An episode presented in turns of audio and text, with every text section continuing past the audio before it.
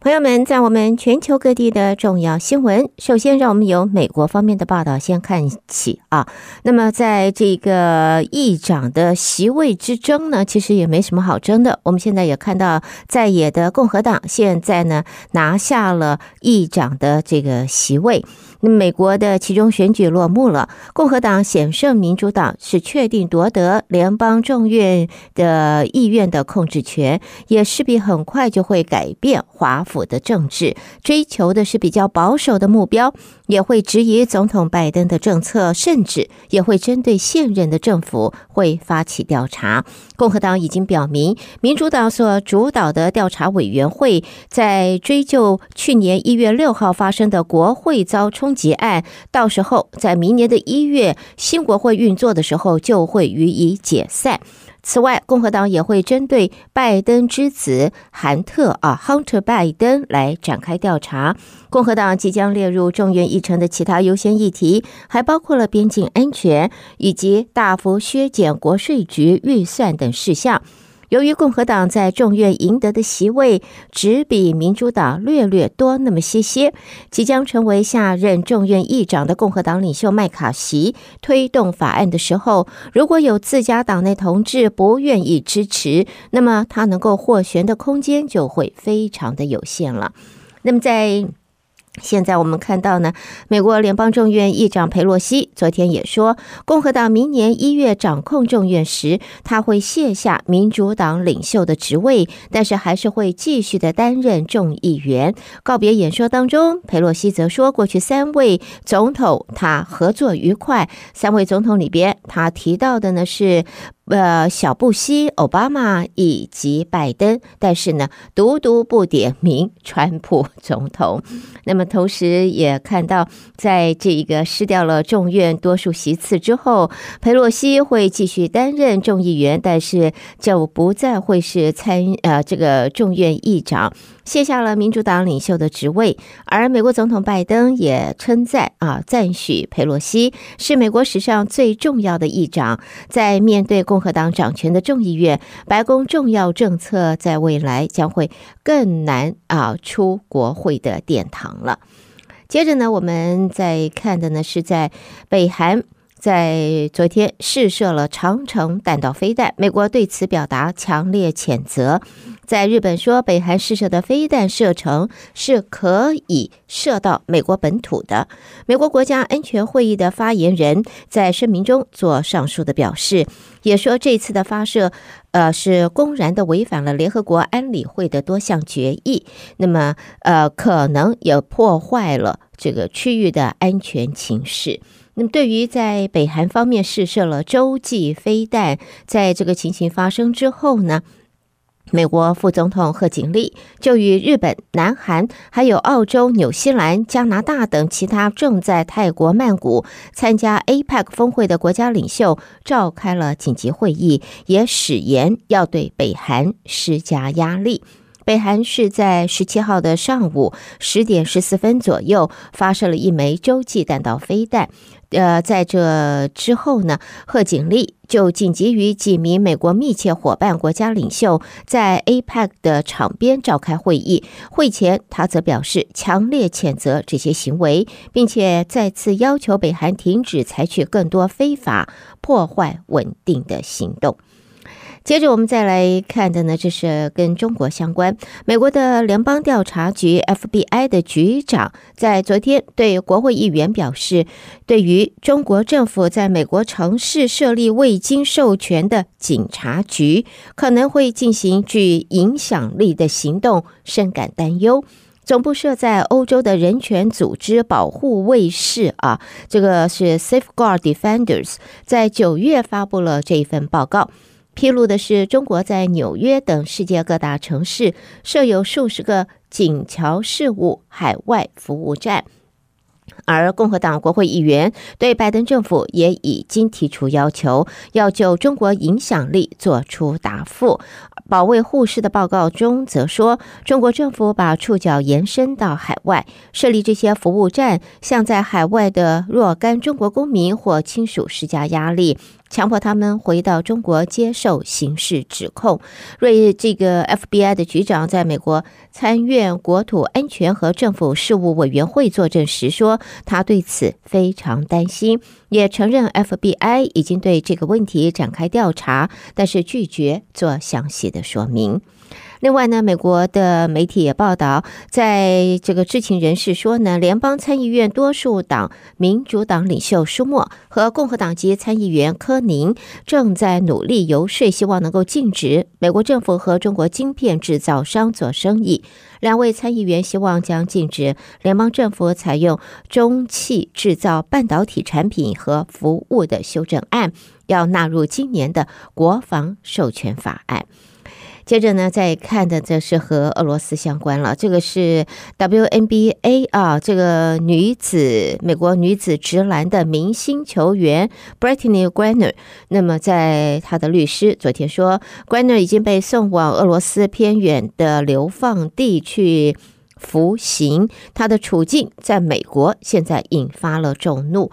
现年三十二岁的 Griner，他是因为持有内含少量大麻油的电子烟夹入境俄罗斯，在今年二月在莫斯科机场被逮捕，而在八月的时候被判九年的徒刑。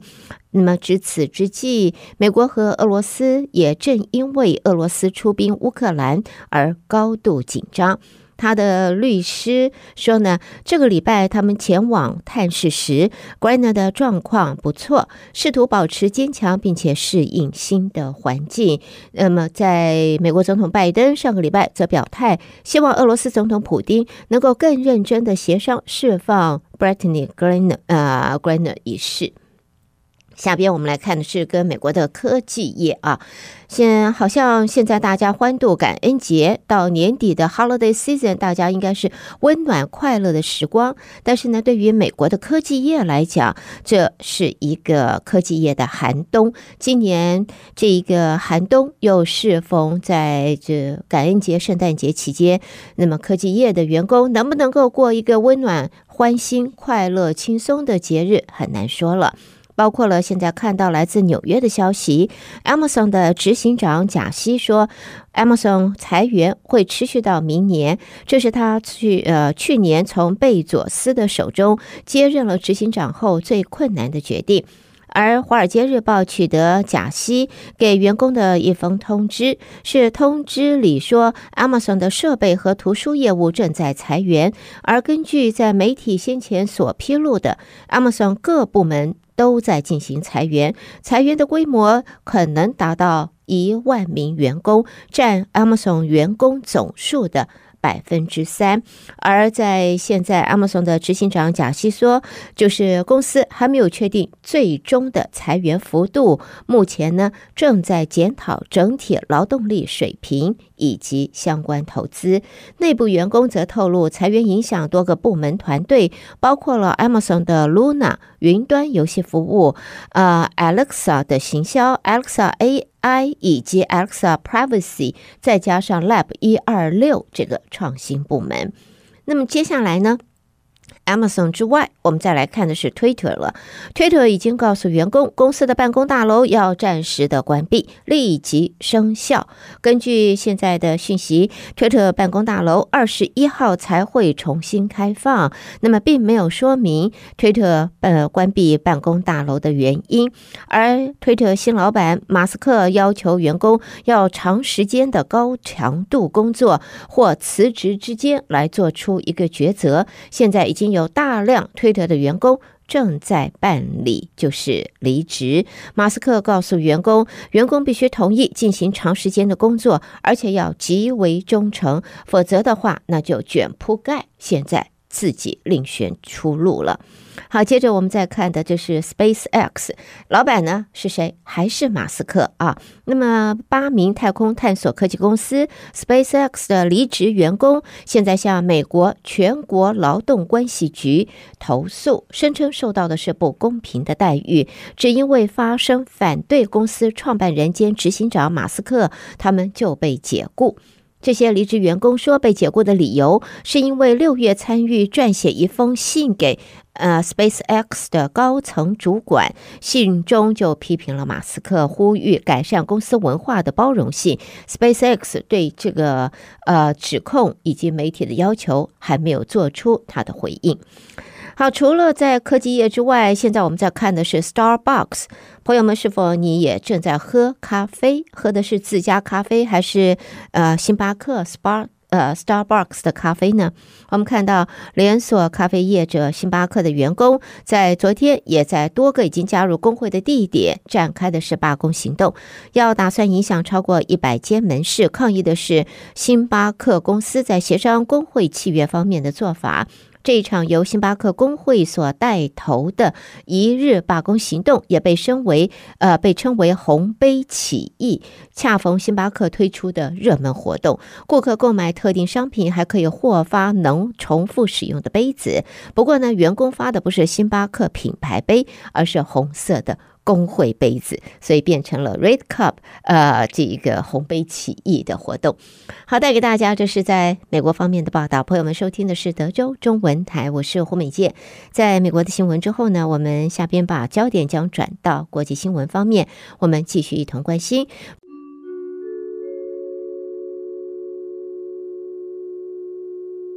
好，带给大家相关的国际新闻。以前还有一则重呃，这个比较重要的呃，应该是两个重要的活动啊。先借这个机会要提醒大家，一个呢，这个是关于在这个礼拜六啊早上将会在肖云祥的办公室有一个。呃，投资座谈会讨论的是现在的投资市场，你的个人的财务的规划，以及对于未来这个市场发展的一个分析。但是座位有限，希望大家事先的先电话登记啊，请打电话七三九八八三八八八。另外呢，同一天这个星期六的下午两点半到三点半，将会在美福药局有一个医疗保险怎么选。选的一个专题讲座啊，完全免费开放对大家对所有需要的朋友们。那么，对于在二零二三年个人健康保险市场，现在已经开放，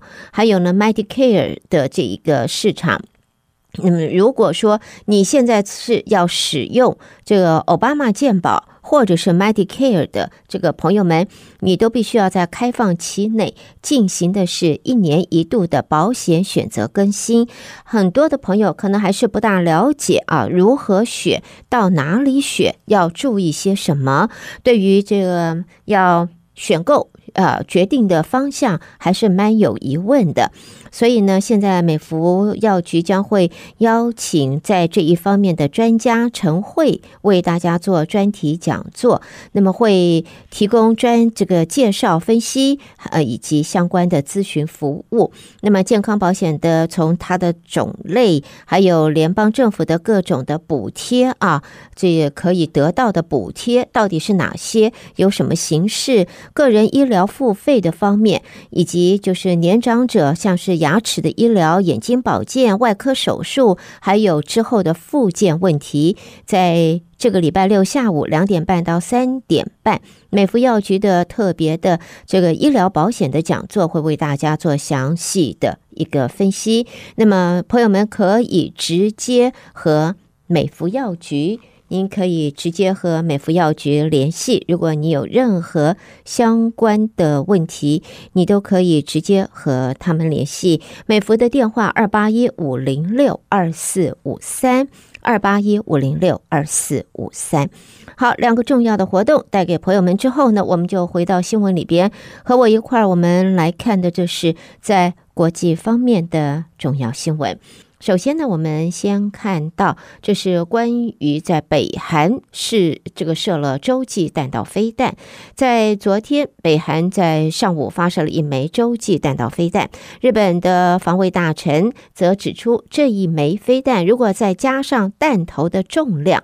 估计飞行距离应该可以达到一万五千公里，它的射程范围是足以覆盖美国本土的。表示现阶段并没有收到飞机或船舶受到呃伤害的消息。这北韩今年以来是频繁的试射弹道飞弹，已经造成朝鲜半岛周边区域情势是相当的紧张了。那么，在北韩领导人金正恩十月十七号出席了平壤中央干部训练学校的活动，引发并且发表谈话之后，就没有再看到他公开露面了。到目前已经达三十一天，这个时间是历来的第三长啊！也由于平壤在最近多次的试射飞弹，金正恩现在神隐，引起了外界诸多的揣测和关注。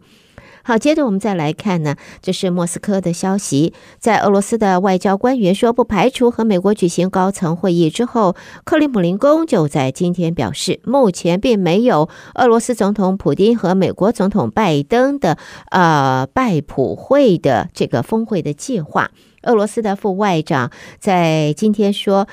不，俄国是不排除针对战略稳定和美国举行进一步的高层会议。不过，在这谈话之后，克里姆林宫的发言人就排除了举行双方就是呃这个最高的这个首长这这总统方面的。像会面的可能性，那么他表示，目前这种峰会是不会举行的。另外呢，在俄罗斯外交部的副部长雷亚布可夫也在今天说，俄罗斯是希望能够和美国进行囚犯的交换。对象包括已经定罪而有“死亡商人”之称的俄罗斯军火贩子布特在内。在现在呢，布亚呃雷亚布可夫表示，布特是被讨论的人选之一，希望能够得到正面的结果。布特因为有本事绕过武器禁运而被称为“死亡商人”以及制裁破坏者，而布特也曾经是全世界头号的通气要犯之一，一直到。二零零八年，因为多项与武器走私有关的指控被逮捕。下边呢，我们再看的是在土耳其，土耳其有意要购买意大利、法国合资公司研制的防空系统，但是却迟迟没有见到具体的进展。土耳其总统埃尔段对此说：“意大利总理梅洛尼已经表达要解决相关议题的这个意愿了。”在土耳其要购买意大利和法国的防空系统，现在有一点点卡卡卡关的情形。不过呢，在土耳其方面，总统埃尔顿对此并不是那么样子的担忧，只表示意大利总理梅洛尼在这一方面会出力帮忙。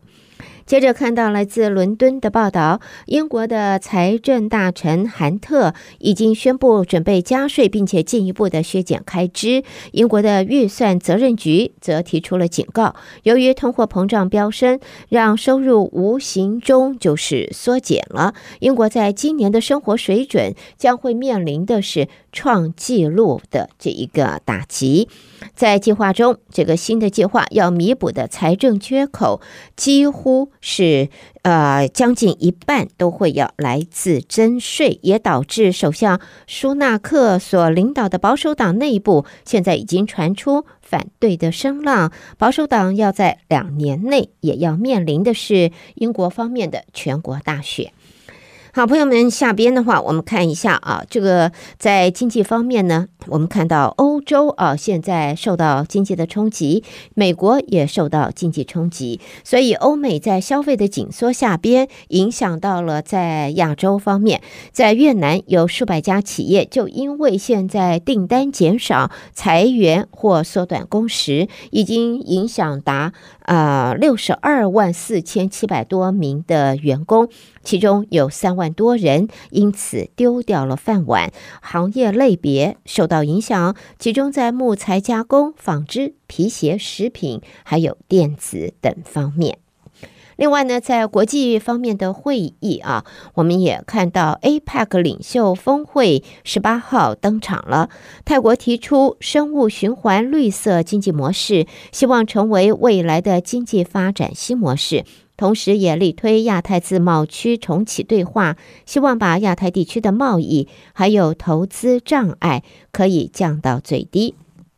APEC 的经济领袖会议，呃，主办国是泰国总理派拉育，他担任会议主席。致辞则指出，目前全世界还在对抗疫情带来的社会和经济影响，加上气候变迁，因此大家不能够再按照过去的模式生活和发展，要调整，有新思维。那么，在现在泰国这位东道主呢，也呼吁就是。各领袖都应该放下彼此之间的起见。下边呢，我们再看到的，这是 COP 二十七啊，这是气象方面、气候方面，联合国气候机构在公布了联合国气候变化纲要公约第二十七次缔约方会议的协议草案，希望在接下来的会议期间，各国的代表可以达成协议。草案的基础是一份在之前完成的。非正式文本没有针对这届峰会最有争议的问题提出解决方案，也就是损失和损害的赔偿计划，目的是为受气候变迁影响的发展中国家提供财务的援助。而联合国秘书长古特瑞斯也敦促，就是富裕国家和开发中国家停止在气候谈判的僵局当中相互指责，并且说应该设法达成协议，来弥补因为气候变迁受创的弱势族群。现在看到呢，避免穷国被遗漏下来，所以呢，世卫现在要求药厂在未来必须要公开疫苗价格以及合约。这世卫这份协议草案由一百九十四个成员国协商，呼吁药厂和企业有义务公开一切公共采购合约的条款，强调用于开发疫苗和治疗方法的公共资金应该更为的透明。最后看到的是，在天主教教宗方济各接受访问时，他在今天则重申，梵蒂冈将准备尽一切可能来调解，并且要结束俄罗斯和乌克兰之间的冲突。好的，朋友们，这是带给大家在国际方面的重要新闻。收听的是德州中文台，我是胡美健。美国和国际新闻之后，我们在这儿一同关心，将是来自两岸方面的重要报道。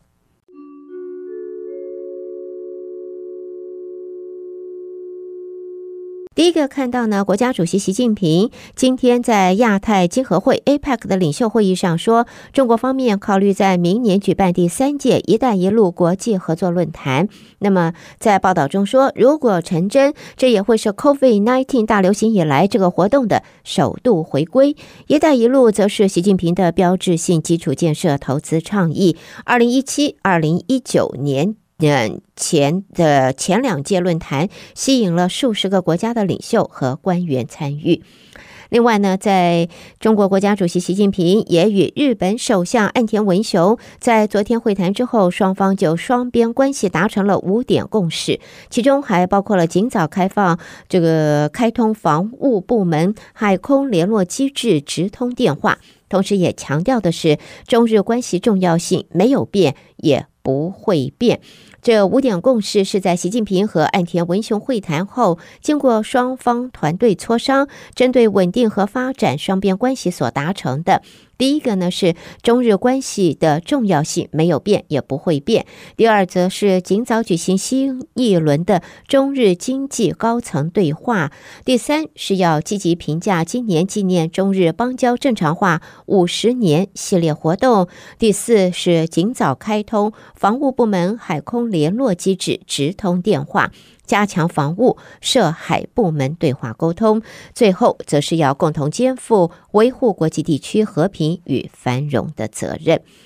另外，中国国务委员兼国防部长魏凤和今天则在西安会见了新加坡国防部长黄永红。根据消息，双方一致同意加强啊、呃，这个加快建成两国国防部的热线电话工作，也同意在明年要举行中国跟新加坡的陆海军联合军演。在魏凤和方面也指出，当前亚太地区安全形势稳中有优，双方应该要加强战略沟通，共同维护地区的和平以及稳定。下边我们再看到的，这是中国经济方面，前中国经济官员刘世锦他表示，疫情这三年经济实际增速低于潜在的增长率，这种情况是不能够再继续下去。随着推出优化防疫二十条以及房地产金融十六条等有利的条件，他则建议二零二三年应该提出不低于百分之五的成长目标。在这里呢，他也表示，从国际经验看，在中等收入国家阶段上升到高收入国家的过程当中，嗯，人民的平均收入在一万美元左右是一个特殊的不稳定阶段。如果中国在刚超过一万美元的时候出现波动，就需要警惕，那能不能够尽快的跨过高收入门槛？他认为依然面临着挑战。另外呢，中国推出的就地产十六条的这一个呃这个政策啊，那么专家也分析，新的措施有助舒缓房地产的企业方面资金短缺问题，但是房地产市场是否能够全面复苏，则取决于民众。他购房的需求，而这也受到了在当前就业的前景，另外还有防疫政策方面的影响。接着也看到中国优化防疫二十条实施之后引起的争议不断，在郑州大学有部分学生十六号晚上就聚集抗议，先后提出十五项诉求，包括严格遵守二十条、校园以低风险区解封。外界现在还在关切组织这场抗议的学生方面的安危。在现在呢，呃，这个。在二十条的防疫优化防疫处这个措施出来之后，河南省的郑州大学的学生就提出了这个他们的这个抗议的行动。接着我们再看，在中国国家统计局公布的数据显示，去年全年中国出生人口仅仅一千零六十二万人，创下近十年来的新低。三十一个省份当中，一共十三个省份人口自然增长率是负的。中国总人口现在已经快达到负成长的这个警戒线了，所以呢，一定要特别的主意。好的，朋友们，带给大家这是来自中国方面的重要新闻。收听的是德州中文台，我是胡美健。那么，在我们的这一个呃新闻之后呢，将会在下边呢要为朋友们带来的是呃台湾方面的新闻，将由台北的新闻主播那么为朋友们编辑播报，带给大家。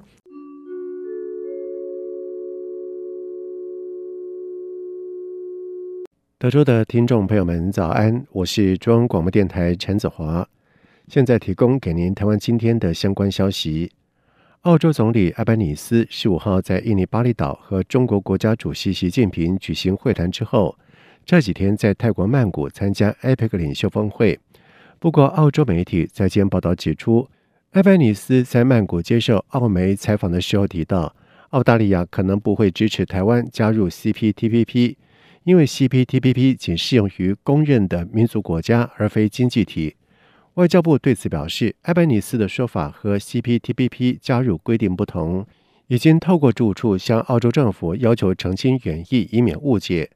外交部发言人欧江安在下午表示，中华民国台湾不只是主权独立国家，更是先进的自由民主政体以及经济高度发展的独立经济实体。CPTPP 对符合其高标准的所有经济体皆采取开放态度。根据二零一九年 CPTPP 执委会对新成员加入的决定，新成员的加入是以共识决定，又以申请经济体需向存放国提交正式的入会申请。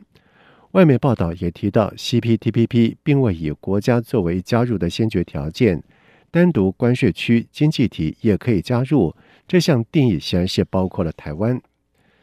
年底九合一大选进入到倒数，新北市长侯友谊在下午举行了出来投票，让改变继续记者会，在会中公布了新的宣传影片，细数过去四年在新北市的政绩。但是在影片当中提到，只要有好的政策，未来谁在当市长也好，令外界联想若成功连任，是否无法做满四年的任期？对此，侯友谊没有正面的回应，仅表示好的政策是不断的超越自己，是否团队会共同的努力，让新北明天会更好。而民进党新北市长候选人林佳龙今天在脸书上面发布了最新的竞选广告，他以温情喊话的方式告诉寻求连任的侯友谊，他说：“我不一定会赢，但请你善待新北市民，并且强调新北市需要温暖的父母官，而不是长官，还有需要一位未来四年都不会落跑的市长。”而选战进入到最后的关键倒数，各阵营是无不加紧马力，全力的冲刺。特别把握最后选战黄金周的时间大吹票，民进党新竹市长候选沈慧红阵营在今天举办了选前黄金周光荣部队站出来的记者会，公布选战最后七天的行程。除了持续邀请大咖助阵光荣车队扫街之外，在十九号的选前超级星期六，将在原牛埔夜市举办香山大团结的造势。另外，在二十五号的选前之夜也有大游行。希望市民共同参与。沈慧虹说：“他从来不是超人，也不是钢铁人，但是他的意志一直都很坚强。面对满满的行程，他可以累，但是要看到希望，让新竹继续的进步。”而国民党新竹市长候选林耕仁则是持续打出夫人牌，由夫人带领车队扫街。林根忍说：“国民党中央十九号将在桃园举办北北基桃竹竹苗北部七县市团结之夜。”他会和党主席朱立伦以及蓝营北部的七县市候选人同台，以联合造势的方式相互的拉抬，营造大团结的气势，宣示北部七县市要全力打，一起走向胜利。二十号则是回到新竹举办火力全开当仁不让造势大会，力拼胜选。而民众党的候选人高虹安在选战的最后关头也是陆战空战齐发。除了和民众党主席柯文哲馆长直播对谈之外，也公布了十九号将在天宫坛公园草坪举办新竹早安黄金之夜，让新竹吹起的不只是希望的风，而且是吹的是一股改变力量的强风。而丰城的选情白热化，选前黄金周蓝绿白三方是造势大拼场，确立的吹票，顾票不松懈。在疫情的消息方面，中央流行疫情指挥中心在今公布了国内新增一万七千九百五十二例的 COVID-19 本土个案，比上个礼拜的同日减少了两千三百一十七例，下降百分之十一点四，显示疫情仍然是处向于向下的趋势。另外有五十一例的境外移入确诊肝当中，新增五十八例的死亡。中央流行疫情指挥中心在今公布了十二款疫苗组合保护力的效益分析。对十八岁到六十四岁的成年人来说，中重症以及死亡保护力皆差不多，但是六十五岁长者以上则是有明显的差异。三剂莫德纳的保护力最高，前两剂接种 AZ 者，无论是之后追加剂打哪一款疫苗，保护力皆在六成以下。也建议第四剂是接种次世代疫苗。另外，九合一选举将在十一月二十六号登场，根据现行确诊者五加 N 的隔离制度。若在二十一号之后确诊，但是由于仍在五天的隔离期之内，因此二十六号不得出门投票。王必胜表示，推估大约有五到七万人受到影响。第五十九届金马奖最佳男主角的竞争相当的激烈，呈现了林家栋、张继聪以及黄秋生三位香港演员对决张孝全以及尤安顺两位台湾代表的局面。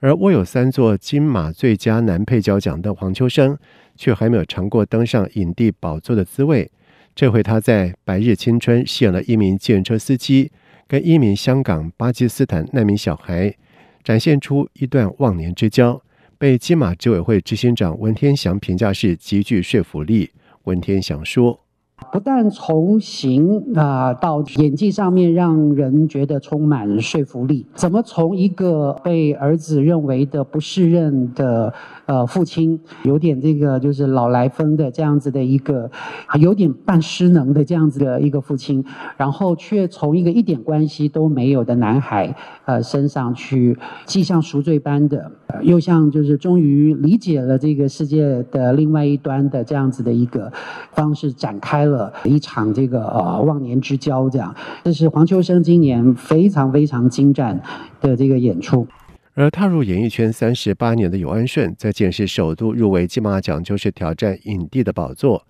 游安顺在《一家子儿咕咕叫》是饰演各方面都失败的中年男子，如何避免落入反派的刻板角色诠释？游安顺拿捏的相当的得当，问鼎金马奖影帝胜算是相当高。金马执委会执行长温天祥说。袁顺的角色其实很不讨好，因为他在这个片子里面扮演的是一个可能相形之下更失败的一个男人。那不只是在所谓的家庭经济，或者是在呃这个家庭的人际关系上面，甚至他所展现出来的某种呃就是呃暴躁感，就是这个这样的角色很容易会陷入到一种很刻板的呃反派的这个形象里面去。那袁安顺在这个拿捏上面其实做得呃非常不错的。而张孝全也是本届金马影帝的可能黑马。他在《最后真相》当中扮演一个从传统媒体转战网络媒体的媒体人。张孝全在片中表现的方式完全是回于以往，令人是眼睛为之一亮。一方面用浮夸的方式呈现渴望争取媒体流量，另外一方面又积极的气胸。但是私底下和女儿相处又是另外一种状态。不同的角色切换，张孝全演出精准到位，令人激赏。儿童权利公约 （CRC） 第二次国家报告国际审查会见落幕，并且举行了结论性意见发表记者会。五位国际审查委员共同提出了七十二点的结论性的意见，而其中特别关切台湾儿少死亡率偏高，针对自杀的问题，应该探讨是否有结构性的原因，像是压力、缺乏休息等因素。此外，也建议让儿少更多样性的参与各项的领域事务。而行政院儿少权益推动小组召集人郑委员林万亿说：“这些参与的议题在不同的领域里面，不只是大家熟悉的教育，也包括都市计划、包括交通、文化、体育、休闲等等各个议题，他们都提出来要求我们能够把这样的精神、CRC 的精神带到台湾的每个领域，然后让儿童。”有更多参与的机会。而牛津大学教授吴科维奇·萨科维奇表示，儿少的申诉跟司法机构非常的重要。虽然政府已经针对了卫生、教育等面向建立很多的申诉机制，但是根据报告内容跟儿少代表的反应，申诉的效果不彰。儿少担心隐私权被侵害而不愿意使用。他建议政府应该持续改善儿少在整个申诉过程当中的保密性。以上就是今天台湾的相关消息，提供给听众朋友。接下来把时间交给主持人。